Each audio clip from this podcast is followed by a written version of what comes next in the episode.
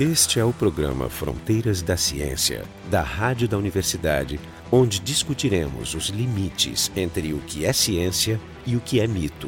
No programa de hoje a gente vai discutir os mistérios de Machu Picchu. Estão aqui com a gente o professor Waldo Menegato, do Departamento de Paleontologia e Estratigrafia do Instituto de Geociências da URGS, eu, o Marco de Arte e o Jefferson Lenzon, do, do Departamento de Física da URGS. Então, pedir para o Aldo um pouco explicar por que, que a gente está discutindo Machu Picchu e quais são os mistérios. É um prazer estar aqui com vocês nesse programa que é um sucesso, é, principalmente por seu formato, por trazer temas sempre diversos e eu acho que fundamentalmente por instigar a mente academicamente científica no sentido de saber o que é fronteira em ciência. E às vezes a fronteira são coisas que nós estamos pensando hoje e fazendo amanhã. E nada melhor do que discutir a fronteira da ciência é discutir também a ciência que os outros faziam. É, e no caso, a ciência é, dos Incas, muito bem ilustrada por sua cidadela principal, mais difundida, que é Machu Picchu, que neste ano completa 100 anos de difusão científica, arqueológica, quer dizer, ela é revelada ao mundo acadêmico por Iron Bingham, que era um professor de história da Yale, e que vai para o Peru em 1911 em busca da última capital inca, que era Vilcabamba, onde eh, os espanhóis lá travaram o último duelo com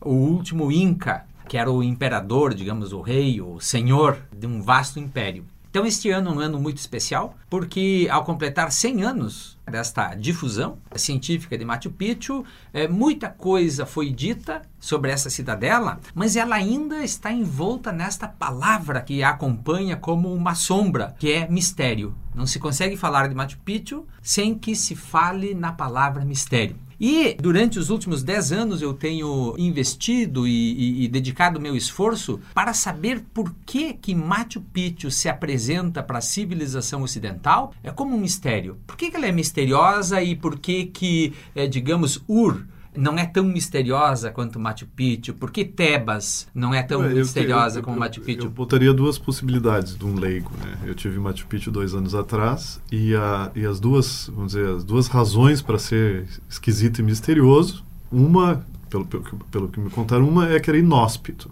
Ou seja, por que se faria uma cidade lá, difícil de chegar? E a outra que foi encontrada vazia, né, abandonada. Por que teriam abandonado depois de fazê-la? Acho que tem mais, uma, mais um ingrediente que aquele local, sem as ruínas, já seria um lugar fantástico, né? Aquela conjunção, as, aquela conjunção de montanhas, o vale que se vê. Mas não tem se... equivalentes lá? Mas já seria um lugar saber. muito bonito. Somado a isso, as ruínas, eu acho que ele tem uma atmosfera.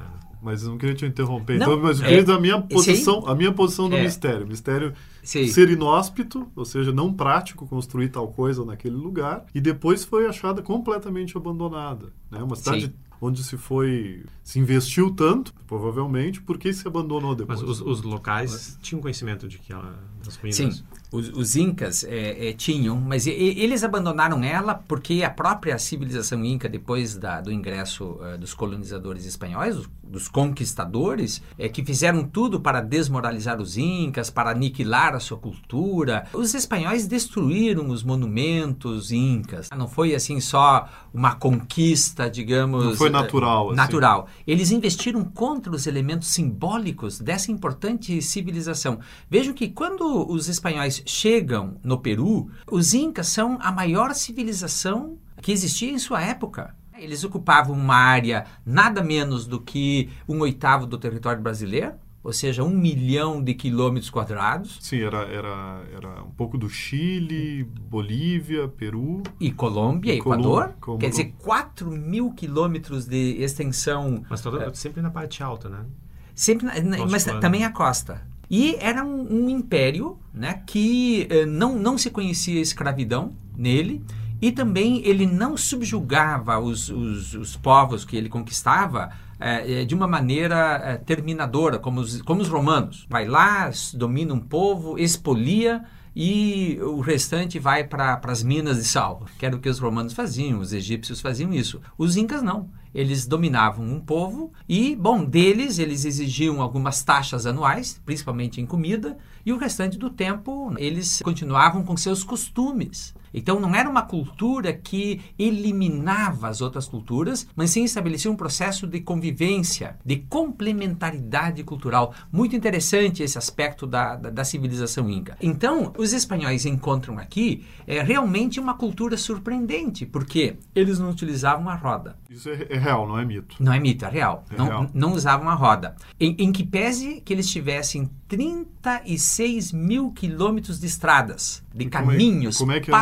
Pavimentados. E eles não tinham cavalos também. Não tinham E- e cavalos. como é que eram usados? Não tinham carroças. Eles usavam para caminhar e para os comboios feitos com as lhamas. As lhamas, digamos, é o animal de carga deles, também para oferecer a lã, também para oferecer carne, leite. É, era basicamente isso. Mas isso era estranho para os espanhóis, que eram acostumados com já canhões, ferro. Os incas eram excelentes metalúrgicos. Eles sabiam fazer ligas muito particulares de bronze com adição de bismuto, que dava uma certa tenacidade ao bronze muito próxima ao ferro. Mas eles não conheciam o ferro, não conheciam o aço, mas eram ótimos pesquisadores de metalurgia. O uso da metalurgia deles era, era para guerra também. Não, basicamente eles usavam para fazer marteletes, alavancas, eh, para o manejo com as rochas, né, com as pedras, né, que é, digamos, a mais notória civilização das pedras, né, é a civilização inca. Então, todos esses contrastes culturais dos espanhóis com uma civilização que é uma civilização de montanha, que também para a humanidade é, é uma coisa única, exclusiva, não há uma outra civilização que não a Inca que tenha sido construída, constituída nas montanhas. Nós, ocidentais, somos a, a, a cultura da planície fluvial. Ou pelo menos civilização desse tamanho, porque lá no Himalaia se encontra. Exato, se encontram mas- tribos, grupos, mas não uma civilização eh, com uma capacidade de domínio de um milhão de quilômetros quadrados, 10 milhões de habitantes, eram os habitantes incas na época, né? Era uma senhora civilização, bem considerável. Um bom exemplo dessa capacidade dos Incas, falou que eram os senhores das pedras e da, da destruição dos monumentos pelos espanhóis, se, se vê em Cusco, que tem, por exemplo, a, a base em cima da qual foi construída a Catedral de Cusco, ela é Inca. Né? E em Não, e cima várias, tem... várias casas são assim. E o interessante é que cada terremoto que acontecia, ele destruía a parte espanhola e, as pa- Sim. e as pedras continuavam. Isso né? mostra, então... A maldição do Inca. A, a- a maldição e a inteligência inca, né? Então, há uma inteligência aí, eh, nos Andes, eh, construída pelos incas, que nós ocidentais não entendemos Ainda. ainda. Né? Então, é sobre isso que eu me debrucei. Por que, que nós não conseguimos entender? Então, há muitos véus para compor esse mistério. O véu de uma civilização que é de montanha e não de planícies aluviais não é uma civilização que está domesticando um rio, como foi a civilização egípcia, como foi a civilização suméria, os babilônios, Ur, tudo isso que a gente carrega né, na, nossa, na nossa cultura histórica, que a gente aprende desde lá o primário, os babilônios, os assírios, e esses grupos humanos das planícies fluviais.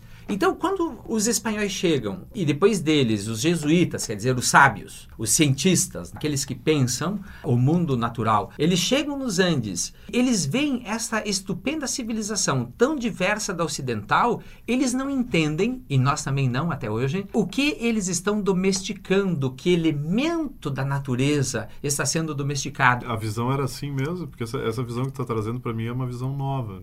Nunca pensaria que uma das coisas que eu teria que olhar numa civilização é o que, que eles Claro. estão- Mas é, É- uma visão interessante. Eu- Porque civilizar é escolher um elemento da natureza que estrutura uma paisagem e com base nesse elemento tu consegue prover artefatos, meios materiais, culturais, simbólicos para sobreviver naquela paisagem. Então, no caso dos sumérios, eles estão domesticando o Tigre Eufrates, os egípcios estão domesticando o Nilo. E vejam que eles domesticam a, a- a tal ponto essas civilizações fluviais, as, as chamadas civilizações hidráulicas, que eles conseguem desenvolver calendários, calendários com base nas constelações, calendários solares e um pouco menos os lunares, embora fossem os mais populares naquela época, eles conseguem estabelecer calendários que dão conta do momento exato em que o Nilo vai ter enchente e vai ter vazante. Ou seja, com isso, eles conseguem controlar, entender os processos de plantio, de colheita, de previsão de produção alimentar. Eles conseguem prever estoques de comida e com isso os egípcios, por exemplo, conseguem ter um excedente produtivo capaz de sustentar um enorme conjunto de né? escravos, exércitos. Não será porque no- nos Andes a coisa seja mais simples? Porque basicamente tu tem uma estação onde tem degelo e outra não. Cada seis meses tu tem água de degelo e pode sincronizar a tua agricultura. Tem então todo o ciclo do, do gelo do degelo, das altas altitudes andinas, mas por outro lado também o local onde se estabelece a civilização inca é muito mais inóspito do que os oásis do Tigre Eufrates e do Nilo, o delta do Nilo. E além disso, há um outro elemento que são os terremotos, uma sazonalidade não muito regular, El Ninho e Laninha, quer dizer, momentos de grande secura e grande inundação. Isso faz com que essas civilizações tenham uma maior dificuldade Os desafios são maiores. são muito E maiores. de tirar o padrão. né? Então tu não tem uma coisa cíclica tão bem estabelecida. Eles não tinham calendário. Sim, eles tinham um calendário, eles tinham do ponto de vista de estabelecer os grandes eventos do ano, o calendário era baseado também no sol, os solstícios, os equinócios eram muito conhecidos. Que ano termina esse calendário? Ele tem- Não é 2012 não, também. Não, não essa, essa projeção não, não, não se sabe, né? Porque além, além do mais, os mistérios da civilização inca derivam do fato de não terem tido uma escrita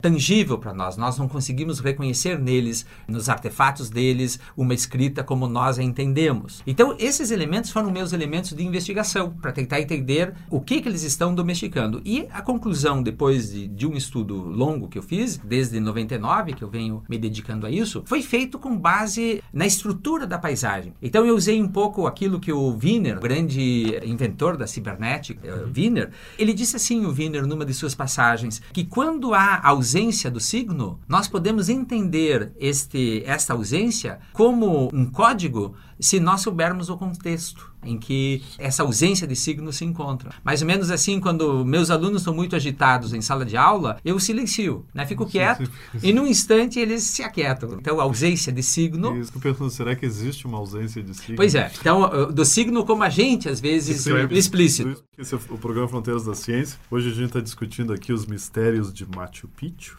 e da civilização Inca. E o nosso site é o frontedaciencia.urgs.br. Agora revele para nós, Juan. Então, os segredos. Os então, segredos. Em, em busca dos segredos dos incas. Então, quando eu me deparei... Mas dos né? Incas de De Machu, Machu Picchu. Picchu. Eu- eu- eu estudei- É, porque tem essa questão. O que, que era Machu Picchu?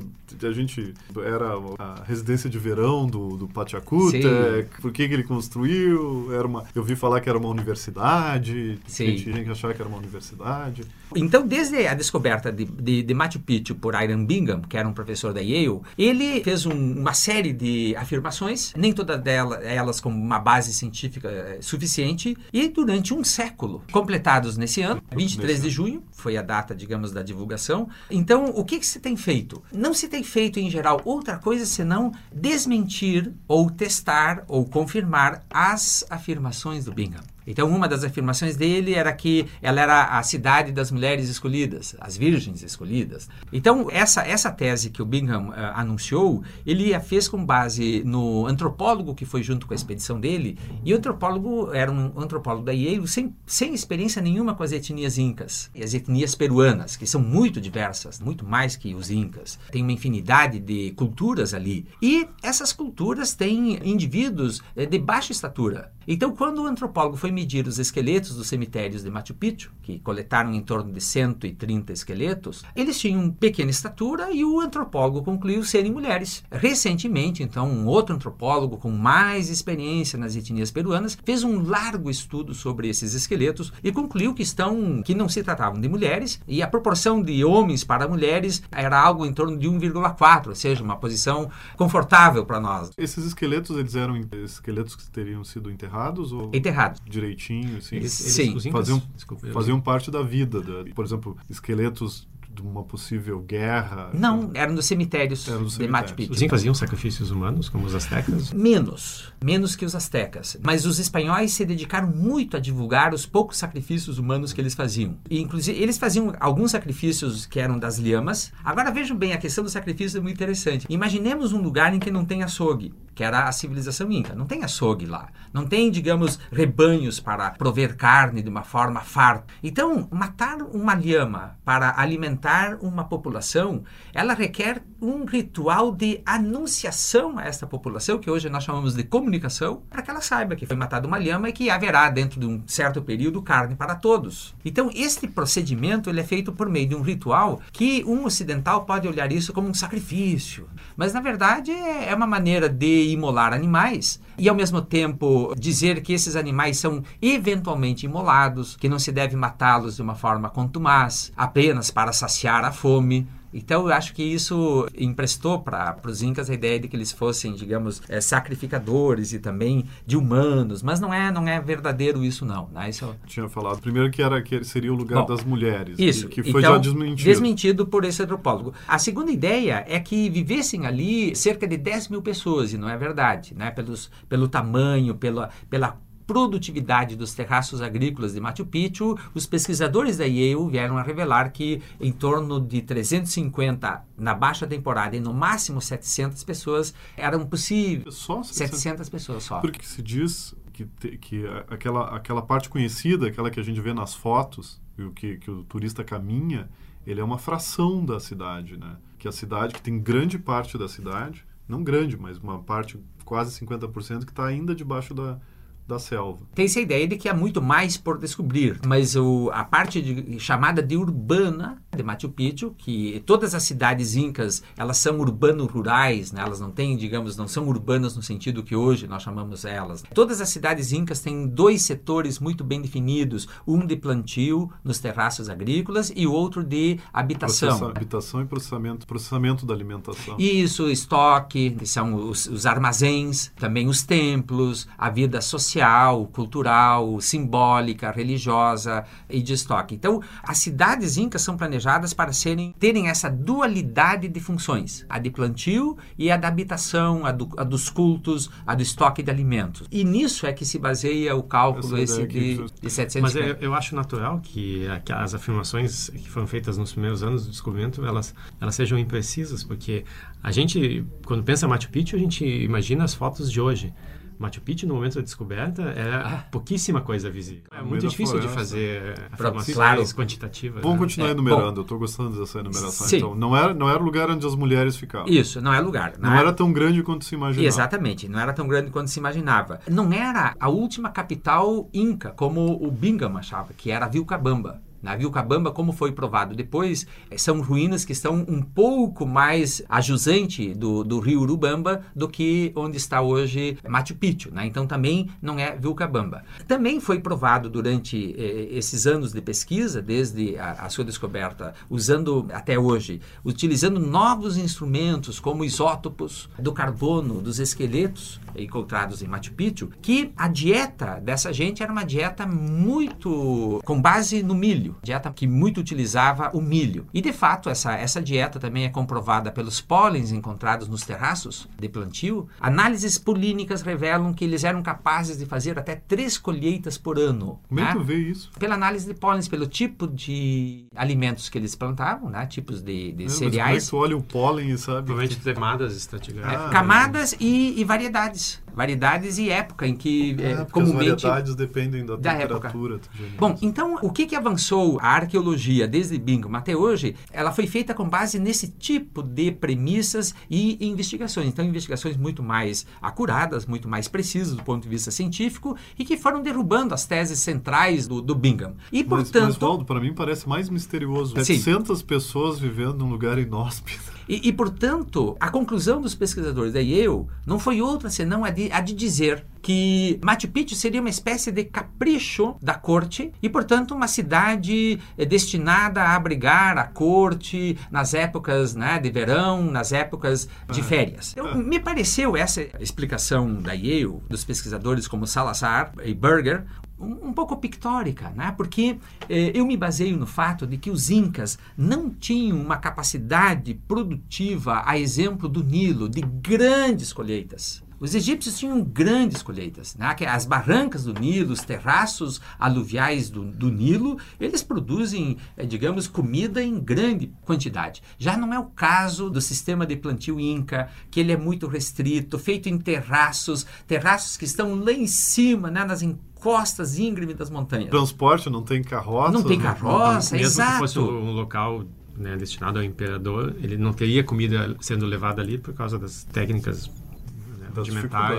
E todo o sistema inca, das cidadelas incas, eh, eram feitos com base na sustentabilidade de cada comunidade. Devido ao isolamento. né? Exato, e e devido à dificuldade de transporte, etc, etc. Então me parece que essa civilização, esse, esta, esta corte, esses, essa intelectualidade inca, não tinha como premissa ter um excedente, uma acumulação de excedente, que precisa ter escravatura para ter excedente, precisa ter uma estrutura social eh, muito excludente para que uma camada privilegiada tenha, digamos, excedentes a ponto de desenhar caprichos, como construir uma cidade num lugar alto e inacessível, como um capricho, como, digamos, uma colônia de férias. Não, mas poderia né? ser uma necessidade, poderia ser um refúgio, Mas por que ali? porque é inacessível.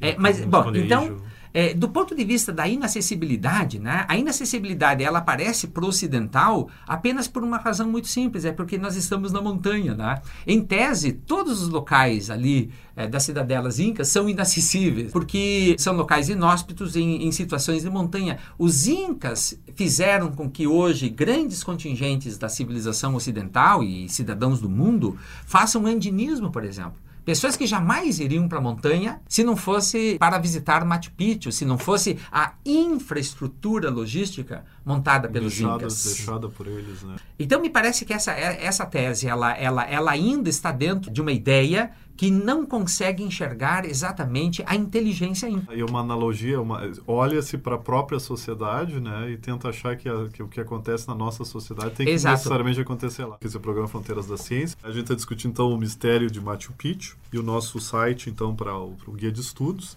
é o frontedaciencia.urgs.br. Se sabe quando é que a Machu Picchu foi construído 1400, Sim. né? e Mil- quando foi abandonada? Ela foi construída em, 1400 em torno de 1437 pelo grande Inca Pachacútec. E o, e o ele foi para os Incas o que César foi para os romanos. Ele foi um unificador, unificador, um né? empreendedor. Ele expandiu as fronteiras do império. Ele organizou, reorganizou todas as cidades incas, desde Cusco, Ollantaytambo, Machu Picchu, tudo ele que construiu. Ele foi um grande, digamos, desenvolvedor da idealidade inca. Pachacute quer dizer aquele que faz tremer a terra, Sim, né? Isso. E realmente foi. Ele, ele idealizou essa expansão do império, ele idealizou essa cultura.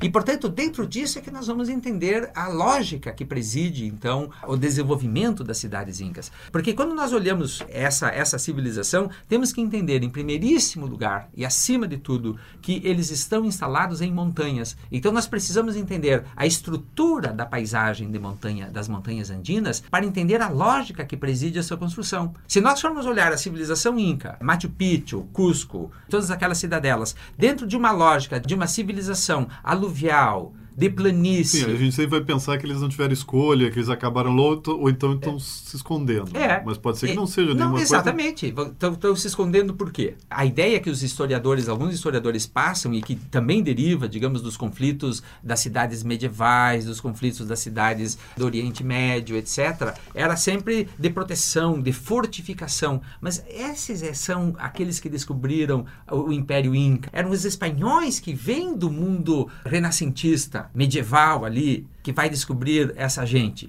Então eles vão olhar uma muralha imensa e vão achar que isso é fortificação. E além do mais, como os incas não ofereceram tanta resistência ao ataque espanhol e como o Pizarro matou um rei, que foi o Atahualpa, Atahualpa era o rei inca. E isso para as cortes espanholas e europeias soou muito mal. Um soldado, um mero soldado como Pizarro, matar um rei? Ora, se os soldados começarem a matar os reis, então o Alguns absolutismo anos depois eles começaram. Não é? Sim. Então, isso, isso pegou muito mal. E, portanto, os, os soldados espanhóis e os próprios espanhóis tiveram que aumentar a ideia de que os incas eram terríveis, sanguinários, tinham grandes fortificações. Muito bélicos. Muito bélicos e, portanto, foi, foi necessário matar o rei por um soldado, o rei por um soldado. Então tudo isso foram ideias daquela época. Então toda a minha pesquisa, ela procura olhar agora, procurar tirar esses véus mistificadores e olhar a relação direta entre a inteligência humana Quer dizer, eram Homo sapiens sapiens esses incas, também são sapiens sapiens. E eles, portanto, desenvolveram uma inteligência para, digamos, construir uma civilização nas montanhas, numa paisagem que é diferente da nossa, que é a paisagem, digamos, aluvial, fluvial, que é, é de onde se origina a nossa civilização. Mas nesse contexto, tu, tu, poderia dizer então que Machu Picchu era apenas mais uma cidade. Exatamente. E que a importância dela simplesmente vem do fato que se descobriu, nós descobrimos Exatamente. ela depois. Isso, e isso nos dá um sabor muito grande, porque Machu Picchu é trazida para o século XX como uma ilha intacta de uma civilização que estava lá longe. Ela renova em nós aquela ideia do descobrimento dos colonizadores que, que, que descobriram o Novo Mundo. Por isso que é toda essa carga de mistério, essa aura. Né? Eu, me, eu me lembro que até o, dizer que os locais pessoal daquela região sabiam, eles sabiam da existência Sim, e não davam bola. Claro. Estava né? abandonada. Eles foram muito, digamos, é, é, espezinhados do ponto de vista moral, os incas, em relação à civilização deles. De sorte que eles, eles silenciaram sobre a civilização deles porque os espanhóis os achincavam. Eles eram realmente espezinhados. E ainda até hoje são os descendentes incas né, do Peru. E não tinha nada em termos de, de ouro, tesouros. É possível que tivesse. Digo, no momento da descoberta não tinha nada. Não, em Machu Picchu não. Foi encontrado, para não dizer que não havia nada de ouro lá, foi encontrado apenas um bracelete de ouro enterrado. E de resto, nada mais foi encontrado. Então, a minha lógica de investigação é buscar o que na paisagem andina pode revelar da estratégia eh, de ocupação daqueles terrenos inóspitos. E o que eu vim a reconhecer então é que as cidades incas, na região em que eu estudei, que é a do Vale do Urubamba, em Cusco, elas estão posicionadas exatamente em cruzamentos de grandes falhas geológicas, que foi a impressão, a primeira revelação que eu tive quando cheguei em Machu Picchu. Eu olhei a cidadela lá embaixo, eu estava na, na, na grande altitude, Estava em Huayna Picchu. Eu estava mais acima ainda, que é no, no, próprio Cerro de Machu Picchu. Ah, lá em cima. Lá em cima. E quando eu olhei todo aquele cenário andino gigantesco de montanhas que vão desde 6.270 metros de altitude, que é Salcantay, até Machu Picchu, lá embaixo, que está a 2.300 metros, eu olhei aquele cenário e me ocorreu rapidamente que se tratava de um grande cruzamento de falhas de cisalhamento. Ou seja, somente isso poderia explicar por que naquele lugar um rebaixamento tão grande do relevo. É porque ele foi erudido e se ele foi erudido, ele devia ter essas rochas deviam ter estado como que esmigalhadas. E o que esmigalha as rochas, o que fratura elas, a ponto até delas virarem quase pó de rocha, são as grandes falhas cisalhantes que elas cortam as montanhas. Mas por que, que acabariam lá? Esse não é um lugar onde tu não quer estar? Não é um lugar propenso a terremotos, Bem, por exemplo. Bom, então por, vejam... Por que, que, por que, que as cidades estariam... É, vejam a dialética, então. Há uma dialética aí. Por que, que os sumérios vão ocupar a beira, a margem de um rio que pode ter águas furiosas? Mas ocupando essas terras ali, elas são as mais férteis, no caso do Eufrates. Embora tu corre o risco. Mas correr o risco é também edificar uma cidade como Ur que é capaz de se proteger desse risco. Então, da mesma maneira, os incas, eles vão ocupar. Mas escolher a vantagem. A caso. vantagem, então, maior. Primeiro lugar, o último lugar que se deve escolher para implantar uma cidade nos Andes é o fundo dos vales porque no fundo dos vales andinos é o lugar mais propenso a receber uma enorme quantidade de deslizamento de massa e água. Então, nunca habite, nunca, nunca habite os fundos dos vales. Então, você tem que habitar zonas mais elevadas. Agora, como é que você vai habitar zonas mais elevadas em maciços rochosos, se não tem dinamite, se não tem alavancas de aço, se não tem, digamos, as tecnologias que nós, mesmo as nossas, né, tornariam difícil a construção de uma cidade lá? Seja, ah, tu tem que estar no lugar onde as pedras já, já estão com as, com as já estão falhadas. Já estão pré-cortadas. Já estão pré-cortadas. Já estão pré-cortadas. Ah. E os incas sabiam que as rochas estavam pré-cortadas em nível Porque tinha de muita rachadura. Claro. Ah. Muita clivagem, muita clivagem, a ponto de você poder agora imaginar que é possível polir um bloco rochoso simplesmente escamando a face da rocha você escama Bom, não, eu- mas isso é só uma conclusão que só um geólogo. Exato. né? Então aqui entramos nós, os geólogos, né, para mostrar que eh, no processo civilizatório a civilização é uma concessão geológica. E quando nós vamos ler sobre os incas, nunca há nada sobre a inteligência geológica dos incas. Há sobre a inteligência astronômica, a inteligência na medicina, na Ah, engenharia. gostei da solução. Então foi o é. local que escolheu. Exatamente, Picchu. exatamente. Então, com base nisso, é o local. E quando eu vou ver as demais cidades, Cusco, Ollantaytambo, Pisac, eis que todas estão em cruzamentos de falhas geológicas. E, e diria Ou mais. seja, eles acabavam ficando naquelas regiões onde as pedras eram mais fáceis de trabalhar. Exatamente. Mais fáceis em dois aspectos. No aspecto de que em regiões de falhas há abundância de blocos na superfície e em regiões de falhas os maciços rochosos já estão pré-cortados. E mais ainda, as zonas de fraturas, eh, de falhas geológicas, são zonas de aquíferos. A água ali. Bom, esse foi o programa Fronteiras da Ciência. Hoje a gente discutiu o mistério de Machu Picchu. Estiveram aqui com a gente, então, o Waldo Menegado, do Departamento de Paleontologia e Estratigrafia do Instituto de Geociências da URGS. Eu, Marco de Arte, e o Jefferson Arenzon, aqui do Departamento de Física da URGS. O programa Fronteiras da Ciência é um projeto do Instituto de Física da URGS, técnica de Gilson de Césaro e direção técnica de Francisco Guazelli.